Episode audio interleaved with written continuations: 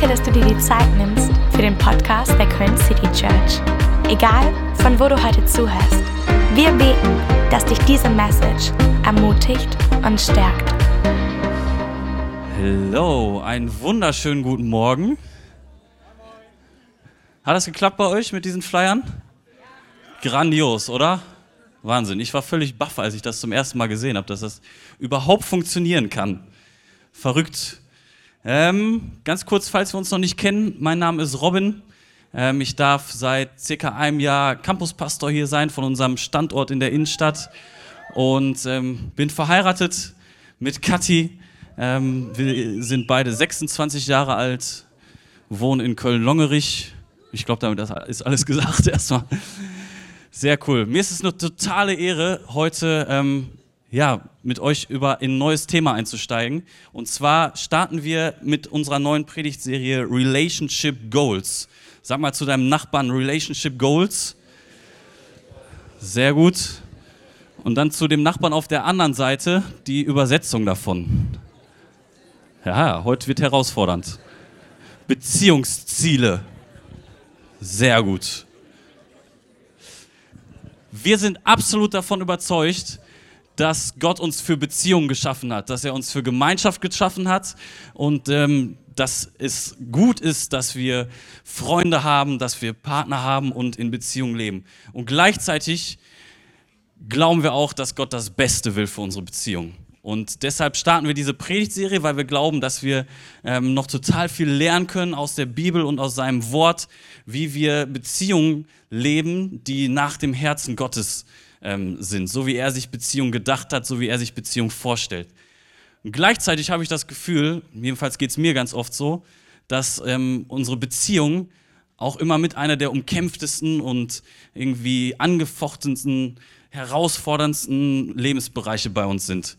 Ähm, und deshalb ist es, glaube ich, super wichtig, ähm, sich gemeinsam anzuschauen, was sagt Gott dazu und wie können wir ähm, da besser drin werden in unseren Beziehungen.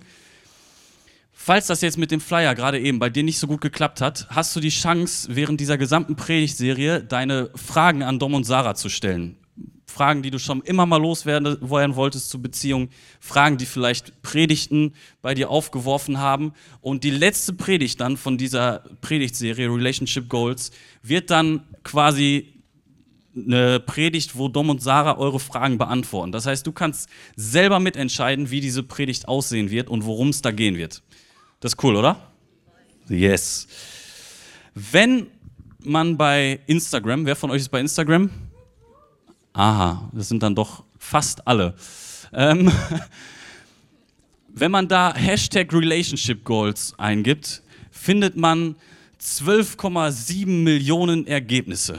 Man sieht so Sachen wie Leute, die mit ihrem Hund irgendwie ein Selfie machen, Hashtag Relationship Goals, die knuddeln den dann, der gibt keine Widerworte, ist super. Ähm, man liest so schlaue Sprüche wie Liebe plus Vertrauen plus finanzielle Kompatibilität plus gemeinsame Ziele gleich unkaputtbare Beziehung.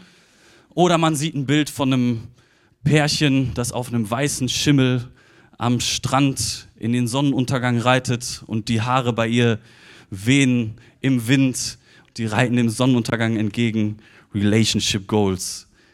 Was aber, wenn so eine Formel oder nicht funktioniert oder so ein Moment, den man hat, gemeinsam äh, vorbei ist? Was ist dann?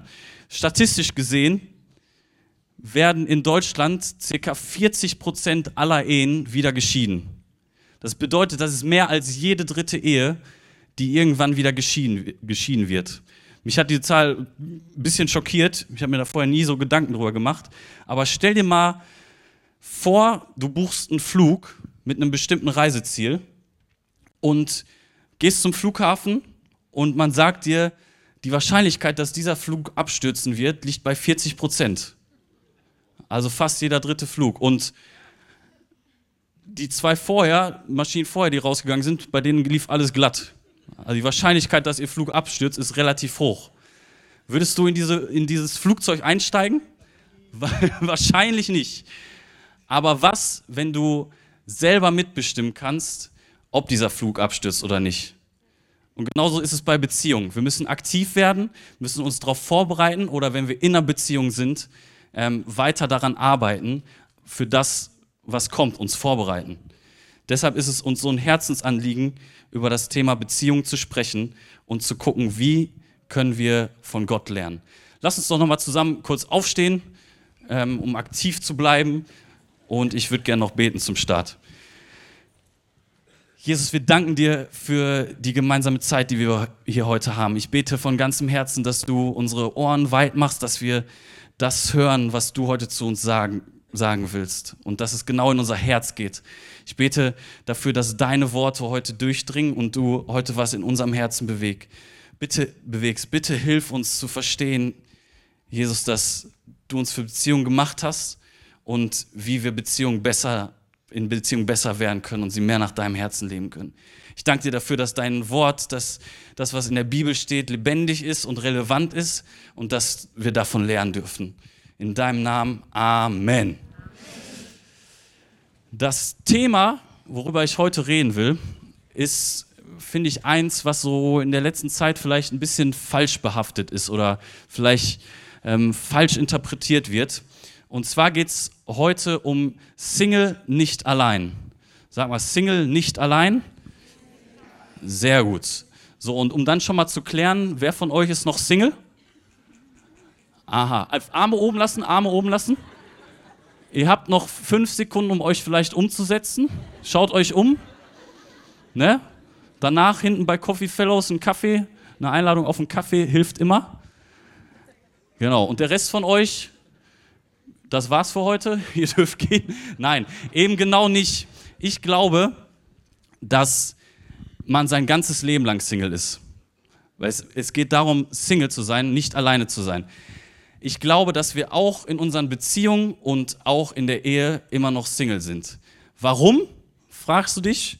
Ähm, weil ich glaube, dass Single sein bedeutet, dass man Verantwortung übernimmt für sein eigenes Leben und das hört nicht in einer Beziehung oder in der Ehe auf, dass man auf einmal keine Verantwortung mehr für sein eigenes Leben übernehmen muss. Ja? Dein Partner kann dir zwar helfen, deinen Verantwortung nachzukommen, dein Partner kann dir aber nicht deine Verantwortung abnehmen.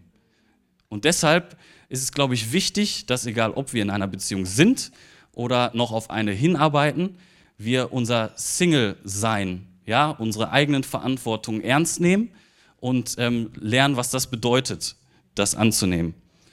Das ist zum Beispiel genau das Gleiche mit deiner Berufung. Gott hat dir eine Berufung aufs Herz gelegt. Ja, und mit Sicherheit hat er auch, wenn du dann in einer Beziehung bist, Ziele für euch gemeinsam als Paar, als Ehepaar und eine Vision für euer gemeinsames Leben. Aber trotzdem hat er eine ganz besondere Berufung auf dein persönliches Leben gelegt. Das heißt, dein Partner ist nicht dafür da, deine Beziehung zu leben, sondern du bist da, äh, Berufung zu leben, sondern du bist dafür da, deine Berufung zu leben. Mein Ziel als Ehemann ist, ist es, dass ich Kathi bei, so gut es geht helfe und unterstütze, damit sie in ihre Berufung hineinwachsen kann und entdecken kann, was Gott noch für sie vorbereitet hat. Dass sie zu der Frau wird, die Gott sich ausgedacht hat in ihr. Deshalb glaube ich, ist es wichtig, dass wir lernen, Verantwortung zu übernehmen. Ich erzähle euch dazu eine ganz kurze Story von unserer Liebesgeschichte. Ähm, und zwar wir sind uns das erste Mal tatsächlich mit sieben Jahren über den Weg gelaufen. Äh, wir haben uns da noch nicht so wahrgenommen, aber ich habe euch mal ein Bild mitgebracht, um das einordnen zu können, wie wir da aussahen. Ja, Kathi hatte mal eine Zahnlücke, ich habe sie jetzt. Keine Ahnung. Genau, wir waren zusammen auf einer Kinderchor-Freizeit, die ähm, irgendwie Kathis Onkel organisiert hat wir haben uns nicht wirklich, ne, wir wussten, haben erst hinterher herausgefunden, ah ja, okay, da haben wir uns das erste Mal gesehen. Ich habe diese Freizeit gehasst, Katja hat sie geliebt. ja, das Chorsing war nichts für mich. Ähm, genau, und dann ist, als wir elf Jahre alt waren, ist Katis Familie zu uns in die Kirche gekommen. Und man hat, war zusammen in der Jungschar, in der Jugend. Ähm, wir waren dann irgendwann zusammen in, äh, gemeinsam im Worship-Team und haben Musik gemacht in der Kirche und man hat so mehr und mehr miteinander zu tun gehabt und das war schön. Ähm, und ich kann mich noch sehr gut daran erinnern, dass wir einmal ein etwas ausführlicheres Gespräch hatten. Ich muss dazu sagen, das war unser erstes richtiges Gespräch, was wir hatten. Aber das, ich war davon so begeistert, dass ich dachte, yo, das ist sie.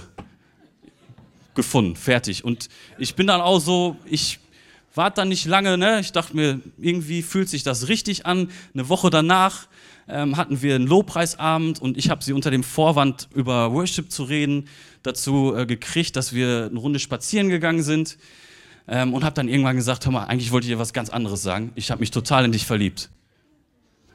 Und die Reaktion war ungefähr, oh, okay, nein. Das war erstmal alles. Fast im gleichen Moment kam mein Vater vorgefahren im Auto und hat mich abgeholt, weil war Zeit nach Hause zu gehen. Wir waren 16. Ähm, peinlich, peinlich. Und ich muss euch sagen, danach war es bestimmt so ein Jahr, wo es echt schwierig war. Immer wenn man sich gesehen hat, der eine hat den Raum betreten, der andere hat irgendwie versucht, aus dem Raum zu entfliehen, weil man das nicht so ganz aushalten konnte. Ein Beispiel dazu, eine Woche später war wieder Jugendcafé, also eine Woche nachdem ich die Abfuhr bekommen habe, ähm, war wieder Jugendcafé und ich saß da mit meinen Kumpels, wir haben was getrunken, gechillt und ähm, Kathi kommt, betritt den Raum mit ihrer Freundin zusammen und ich lasse vor Schrecken volles Glas Spreit fallen und das zerspringt. Und jeder kriegt es mit im Raum. Und meine Freunde alle so, oh, Robin. Und in dem gleichen Moment macht Kathi auf dem Absatz kehrt und geht mit ihrer Freundin direkt wieder raus. Also es war wirklich Peinlichkeit pur. Ähm, yes, aber vieles kleine Stories noch dazwischen. Mit 20 Jahren sind wir zusammengekommen, sind jetzt äh, seit fast drei Jahren verheiratet. Ähm, und das ist das größte Geschenk, was mir Gott jemals machen konnte auf dieser Erde. Ähm, ja.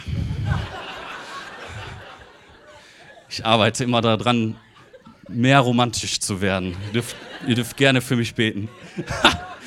ähm, genau, aber ich habe natürlich erst hinterher verstanden, warum das damals mit 16 Jahren nicht geklappt hat. Weil ganz ehrlich, ich hatte immer noch in den vier Jahren immer mal wieder Momente, wo ich dachte, ey, die ist es. Ich verstehe das nicht, warum nicht. Ich habe sogar darauf bestanden, dass wir kurz nach der Abfuhr irgendwann nochmal ein Gespräch hatten, wo wir die Frage klären konnten, warum nicht? Weil ich, ich habe es nicht verstanden. Ne? Ich wollte unbedingt wissen, ich, ich habe es gar nicht verstanden. Für mich war das eindeutig, das ist sie, wir machen das. Ne? Ähm, hinterher ist man schlauer und ähm, ne, diese vier Jahre haben, sind mir unendlich lang erschienen, aber das waren wichtige Jahre, weil ich gelernt habe, was es bedeutet, ähm, sich selbst kennenzulernen, selbst zu suchen, sich erstmal selbst lieben zu lernen auch und zu wissen, hey, was ist meine Identität in Jesus, um dann überhaupt fähig zu sein, in eine Beziehung gehen zu können. Aber ganz ehrlich, ich fand Single sein super, ne? weil alles, was du hast, gehört dir selber, du musst es mit keinem teilen. Ich glaube, im Endeffekt habe ich in unsere Ehe einen Toaster und eine Steckdosenleiste mitgebracht. Mehr ist davon nicht übrig geblieben von meinen Sachen. Aber Ne, alles, was du verdienst, die, deine Finanzen gehören dir selber. Du kannst selber überlegen, wofür gibst du es aus, wofür nicht. Ähm, dein Essen, was du hast, ist dein eigenes. Ne, ich weiß nicht, wer von euch in einer Beziehung ist und das kennt. So, man sitzt im Restaurant. Ach, deins sieht aber auch ganz lecker aus. Ne? Spätestens da weißt du, in einer Beziehung zu sein bedeutet auch zu teilen. und es gehört nicht mehr alles nur dir selbst.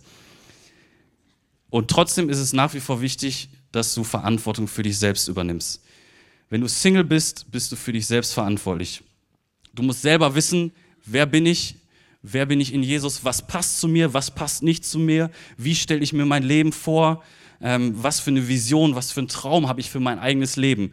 Weil wenn deine, dein Traum vom Leben ist, die Welt zu bereisen, ganz viele Länder zu sehen, in Mission zu gehen, was auch immer, und dein Partner hat, will am liebsten 40 Jahre in Hürth-Stotzheim wohnen mit einem kleinen Vorgarten, einem Hund und das war's, dann könnte es schwierig werden. Du solltest vorher wissen, hey, was will ich von meinem Leben? Wo will ich hin? Und deshalb ist es wichtig, einfach zu gucken, hey, was sagt die Bibel dazu? Was können wir lernen, um irgendwie uns darauf vorzubereiten? Wir lesen dazu in Matthäus 22, die Verse 34 bis 40. Die Pharisäer hatten gehört, dass Jesus die Sadduzäer zum Schweigen gebracht hatte und waren daraufhin zur Beratung zusammengekommen.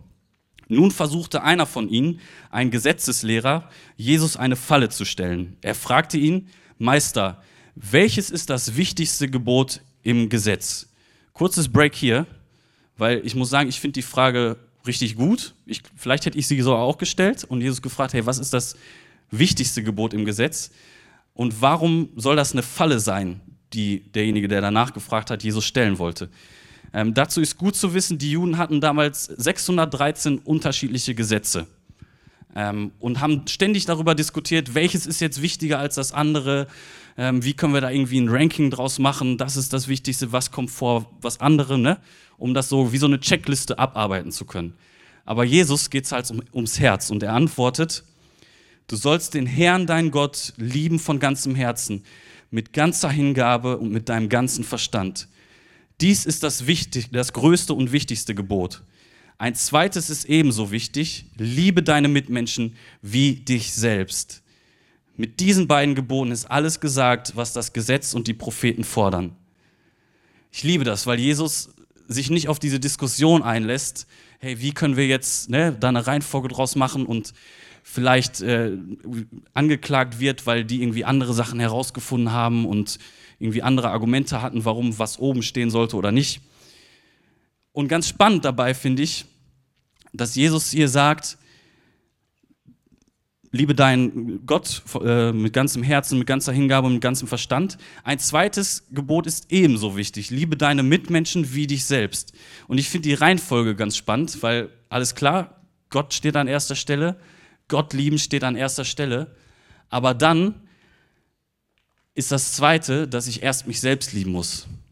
Weil nur wenn ich mich selbst lieben kann, kann ich auch meinen Mitmenschen lieben. Liebe deinen Mitmenschen wie dich selbst. Das heißt, es ist abhängig davon, wie sehr ich mich selbst lieben kann, hat einen Effekt darauf, wie sehr ich andere lieben kann. Und damit ist nicht gemeint, irgendwie selbstverliebt zu sein, aber zu wissen, okay, ich kann meinen Charakter, ich kann mein Aussehen, ich kann meine Angewohnheiten, ich kann das annehmen für mich und ich kann, das, ich kann mich selbst lieben. Ich kann ins Spiel gucken und sagen, yes, ich bin geliebtes Kind Gottes und er hat mich so gemacht nach seinem Abbild, so wie er es sich gewünscht hat.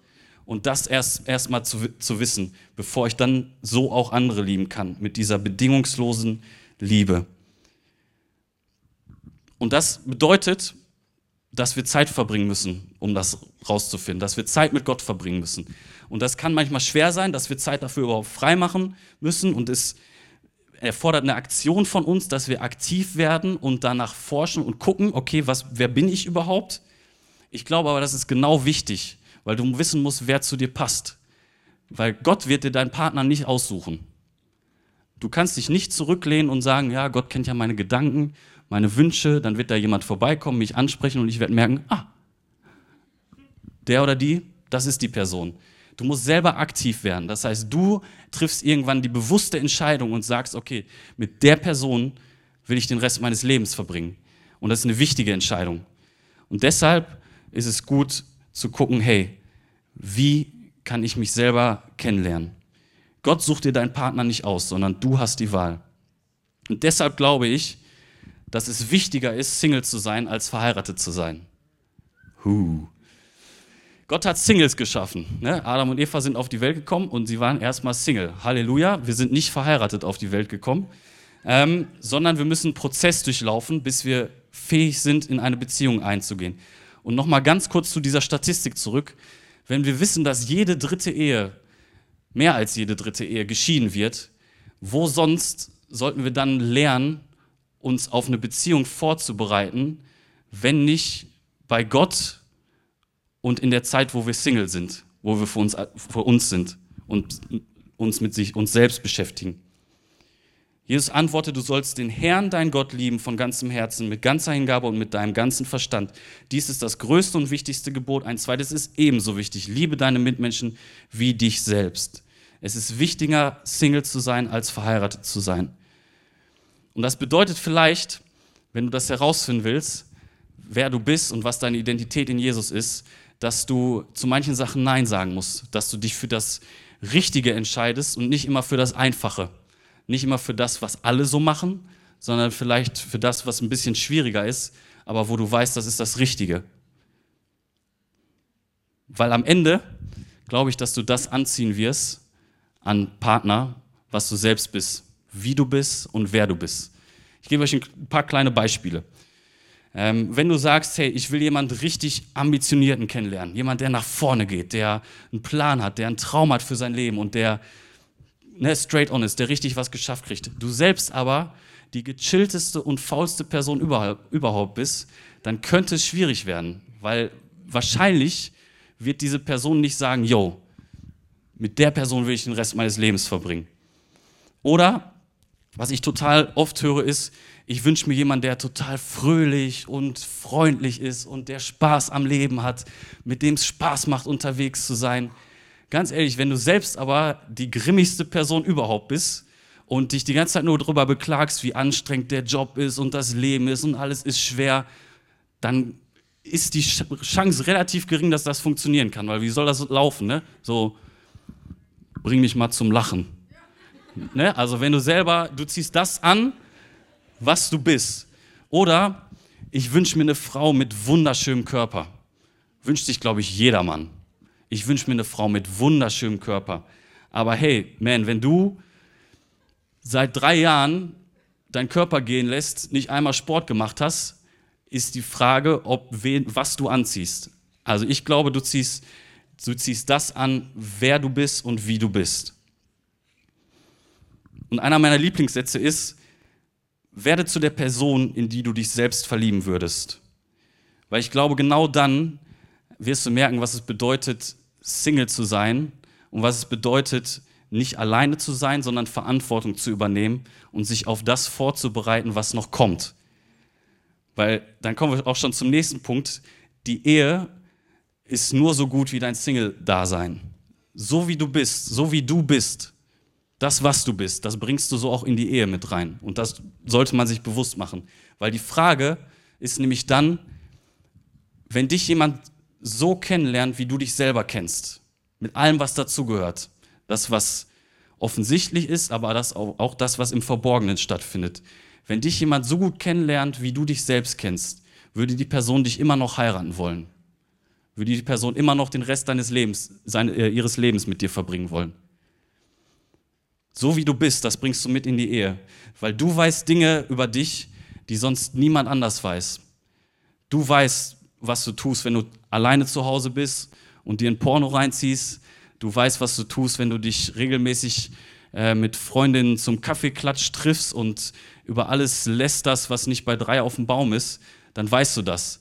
Und in einer Beziehung wird das jemand herausfinden. Das bringst du mit in die Beziehung, so wie du bist und das, was du tust.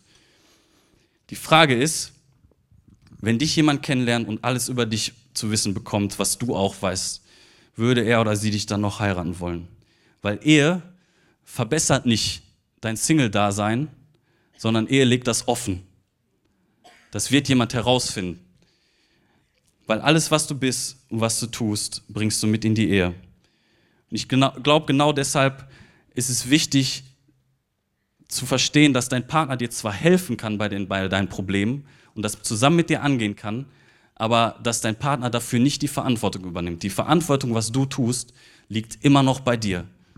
Und genauso, ob du in einer Beziehung bist oder nicht, was du aktuell vielleicht verbirgst vor deinem Partner, liegt in deiner Verantwortung.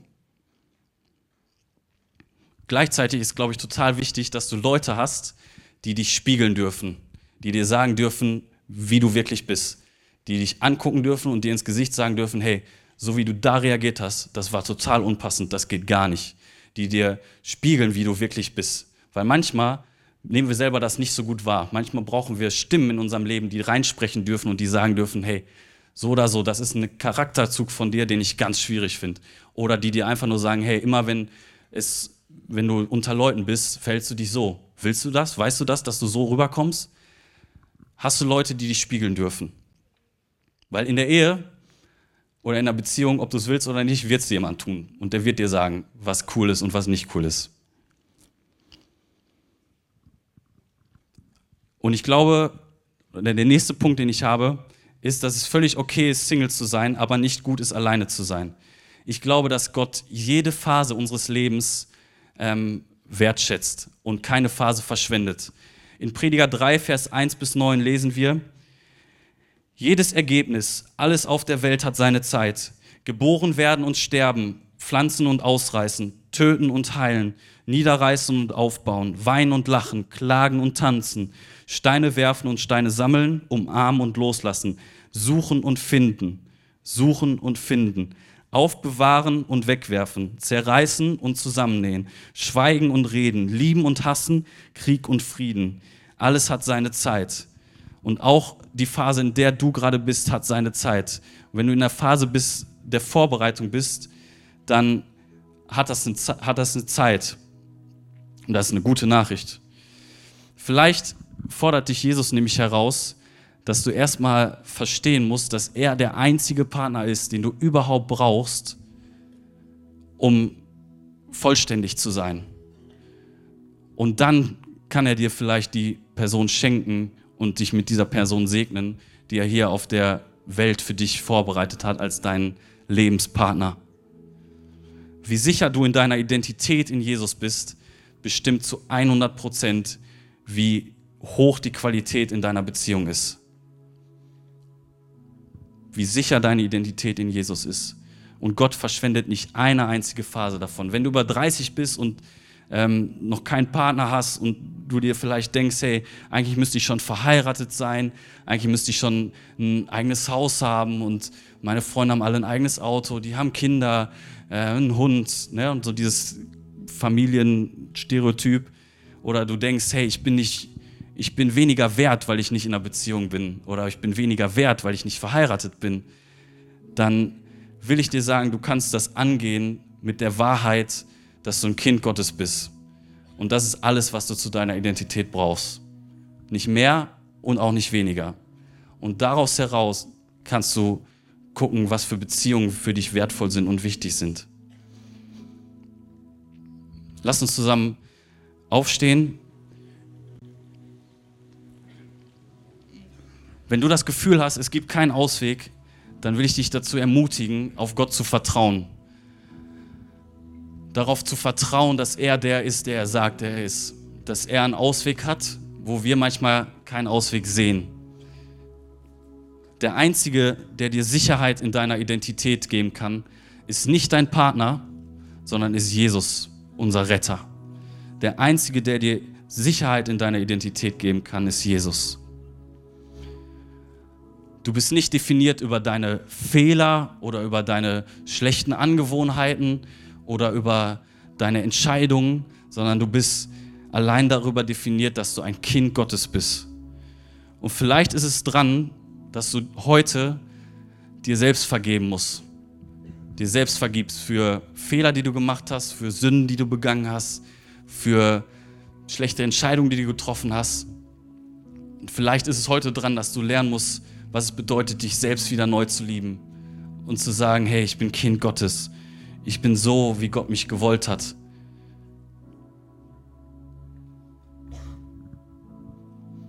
Jesus antwortete, du sollst den Herrn, dein Gott, lieben von ganzem Herzen, mit ganzer Hingabe und mit deinem ganzen Verstand.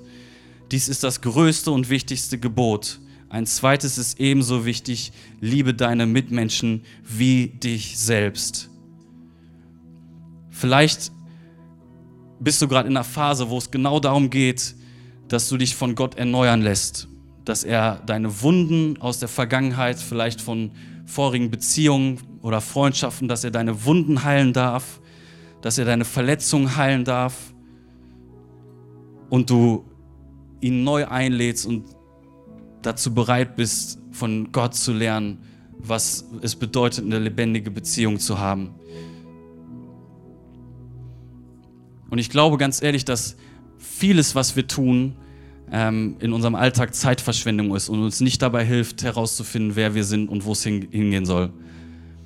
Und vieles ist Ablenkung. Der Feind lenkt das ab, der lenkt dich ab in Bereichen, wenn er dich nicht kaputt machen kann. Und deshalb ist es umso wichtiger, dass wir uns zuerst auf Jesus konzentrieren. Deshalb will ich dich ermutigen, dein Single-Sein, egal ob du in einer Beziehung bist oder ob du in der Vorbereitung auf eine Beziehung bist, dass du dein Single-Sein vergrößerst, dass du Zeit da rein investierst, zu erforschen, was deine Träume sind, was deine Bestimmung ist, was deine Vision für dein eigenes Leben ist und zu erforschen, was Gott alles in dich hineingelegt hat und Zeit mit Gott zu verbringen, ihm, ihn an erster Stelle zu stellen, Gott zu lieben und zu lernen, was es bedeutet, in Liebe, Freude, Frieden, Geduld, Freundlichkeit, Güte, Treue, Sanftmut und Selbstbeherrschung zu lernen und darin zu wachsen. Fakt ist, dein potenzieller Partner oder deine Partnerin wird dich anders wahrnehmen, wenn du weißt, wer du in Jesus bist. Vater, wir danken dir. Wir danken dir von ganzem Herzen, dass du uns für Beziehung geschaffen hast. Wir danken dir, dass du uns so geplant hast, wie wir, wie wir sind. Bitte hilf uns dabei, dich zu lieben, an, dich an erster Stelle zu stellen und gleichzeitig auch hilf uns dabei zu lernen, dass wir uns selbst lieben können und annehmen können und vergeben können und dass wir dann andere lieben können. Ich bete, dass du uns hilfst dabei, unsere Phase, in der wir gerade sind, zu wertschätzen. Dass wir uns bestmöglich vorbereiten auf alles, was noch kommt, ob wir in einer Beziehung sind oder nicht.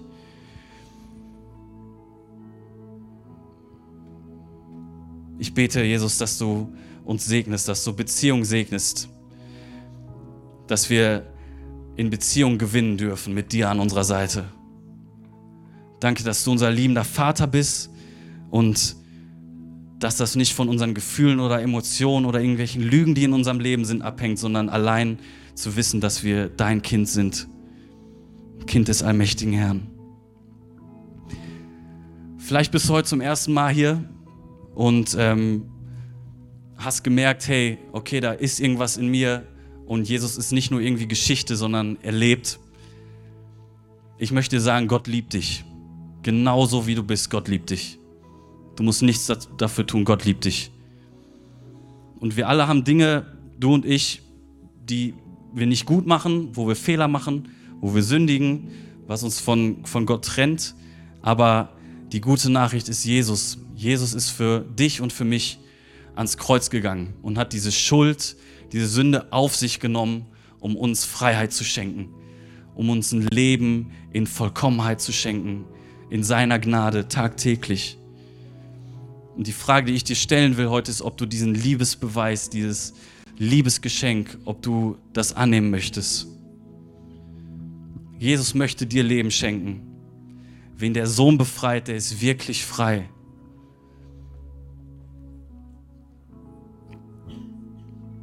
Jesus ist hier und er bietet dir Frieden und Hoffnung und einen täglichen Zugang an.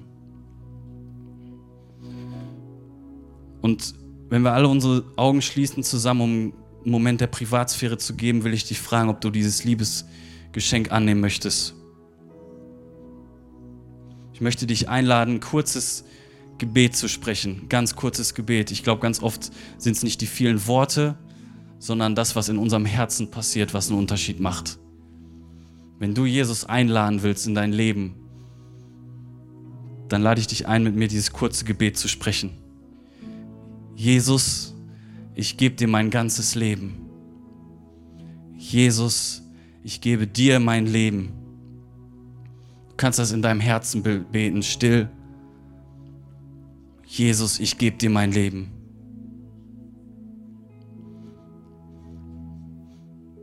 Wenn du das gebetet hast, würde ich dich darum bitten, einfach als äußeres Zeichen, das, was in deinem Herzen passiert ist, kurz deine Hand zu heben weil ich super gerne noch für dich beten würde und dich segnen würde. Ich glaube, das, danke, danke. Ich glaube, das ist die beste Entscheidung, die du treffen kannst. Jesus einzuladen und zu sagen, ich gebe dir mein ganzes Leben.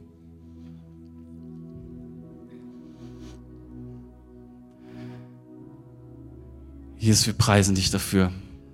Danke, dass du vollkommen bist und dass du unsere Schuld auf dich genommen hast. Danke, dass wir deine Kinder sein dürfen und dass du uns ein Leben in Fülle schenkst. Und ich bete, Jesus, dass alles, all das, was du heute bei uns im Herzen getan hast, segnest. dass wir diese Phase, in der wir sind, wertschätzen können. Ich bete so sehr um deinen Segen für unsere Beziehung. Danke, dass du uns gemacht hast für Gemeinschaft, dass wir eine Family sein dürfen in deinem Namen und dass du immer mitten unter uns bist. Wir lieben dich, wir preisen dich und wir geben dir alle Ehre dafür, dass du gut bist und dass du einen perfekten Plan für unser Leben hast. Wir geben dir alle Ehre dafür, dass du willst, dass unsere Beziehungen gewinnen. Wir geben dir alle Ehre dafür, dass du uns liebst und wir deine Kinder sein dürfen. In deinem Namen. Amen. Wir als Köln City Church haben den Traum, unsere Stadt mit der Liebe Gottes zu verändern. Wenn du dich weiter mit uns connecten willst, dann nutzt doch unsere Website citychurch.köln oder schau auf unserer Facebook- oder Instagram-Seite Köln City Church vorbei.